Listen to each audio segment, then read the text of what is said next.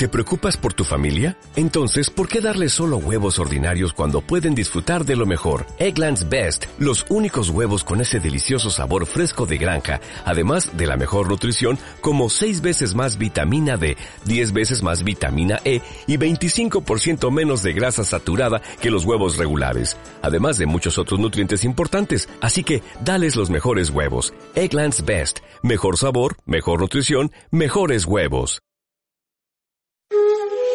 Así que estás preparando tu próximo viaje a Japón. ¿Y has pensado ya en tu seguro de viaje? Yo te recomiendo Seguros Chapka, expertos en seguros de viaje en línea.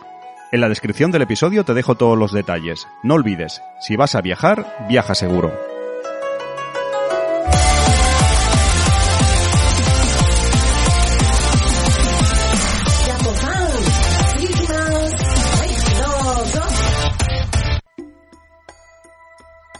Bueno, vamos a entonces a, de- a viaje con Alfonso Martínez.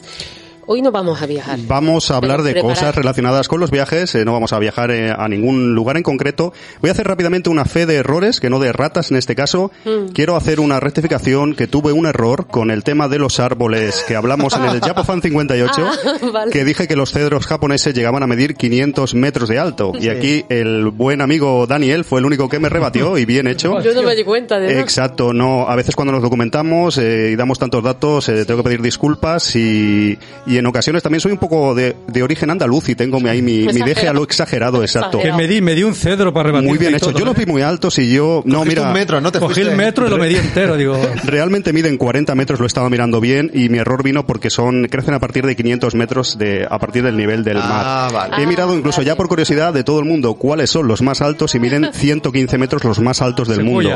Eh, creo que sí, o sea, 500 me pasé de cinco pueblos. Pido disculpas, pero bueno, vamos a ello. Vamos, voy a hablar hoy de un renacuajo japonés que pesa 5 toneladas, que no, fuera bromas. Vamos a hablar de, vamos a hablar de ahorrar en Japón hoy, vamos a... Como- andaluz.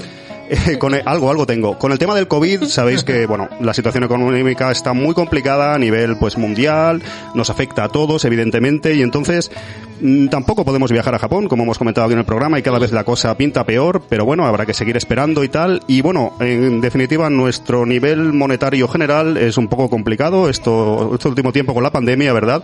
Así que de, como de alguna manera estamos planeando quizás nuestro futuro viaje a Japón, cuando nos dejen ir, y también, como no vamos muy bien a nivel general de dinero, pues vamos a, a hacer un- una sección, en este caso esta sección, hablando de ahorrar en Japón. Os voy a dar unos consejos, a ver qué os parece. Vale. La pela es la pela, ¿no? Muy que bien, decimos muy aquí en bien. Cataluña, ¿no? Pues en este caso el yen es el yen y vamos a apretar un poco el puño con el buen sentido. Y a ver, os voy a dar unos consejos, a ver qué os parece, los debatimos y demás para ahorrar en Japón. Vamos a empezar, vamos a empezar con no usar tanto combinis y tiendas de conveniencia. Es un consejo que doy. Jauma, ¿cuánto dinero te habrás gastado en combinis en Japón el último año que fuiste? No quiero, no quiero contarlo. No queremos sumar, Yo ¿no? también, en tonterías, además. Es que es curioso porque son muy llamativos para los Sí. turistas. Las primeras veces que visitamos hay muchísimos. Son está útiles, todo, pero- Son útiles, todo muy bien presentado. Hay muchos Mm. productos que no hemos probado y demás.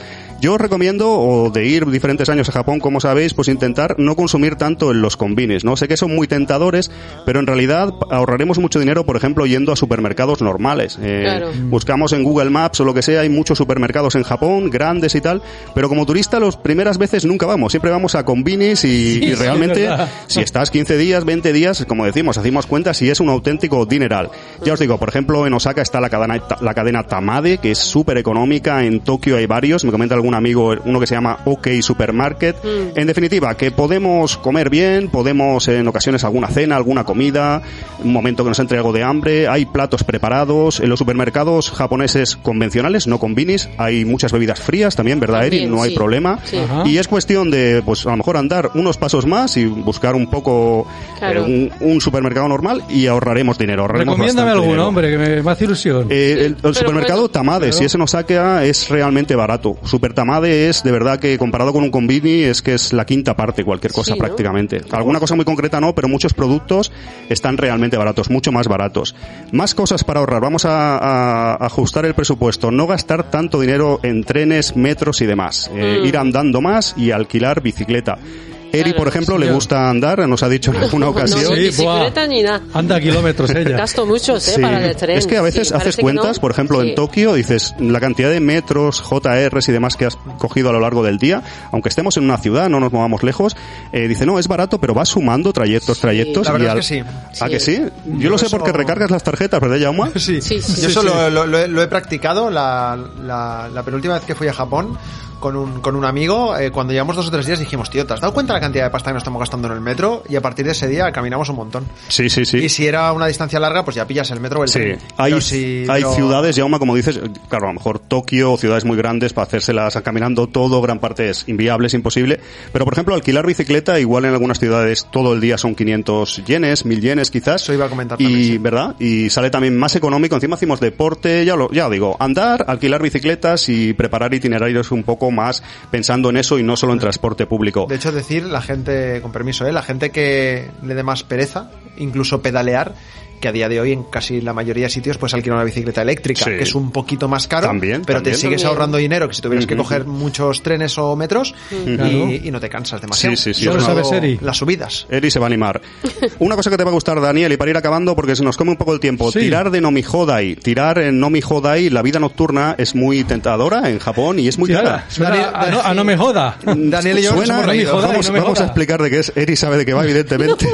Nomi Hodai es, un, es una oferta especial en algunos izakayas y bares y demás, que bueno, durante una hora, hora y media, dos horas, depende de lo como tengan el sitio, pues podemos beber todo lo que queramos Sí. por un módico precio. Entonces, Sí. esto como turista al principio no lo sabes y si te, te tomas unas copas, pues sale realmente caro el alcohol en Japón. Si hacemos la opción de no mi jodais, eh, No me jodáis, hombre. no mi jodai, perdón, Sí, con no. unas tapitas y tal en Japón, nos sale mucho más barato. Claro. Es una opción para ahorrar. En fin, eh, otro día hablaremos y eso porque hay muchas formas de ahorrar y no me ha dado tiempo a, com- a comentarlas todas, pero básicamente ahí tenéis unas cuantas ideas, ya desarrollaremos más y eso, tampoco estar agobiados en Japón sin gastar un yen, pero bueno, Claro. eh, eh, encontrar un Pero equilibrio. Podemos dinero. ahorrar. Claro. No malgastar. Perfecto. Ya hablaremos. Gracias. No me jodáis.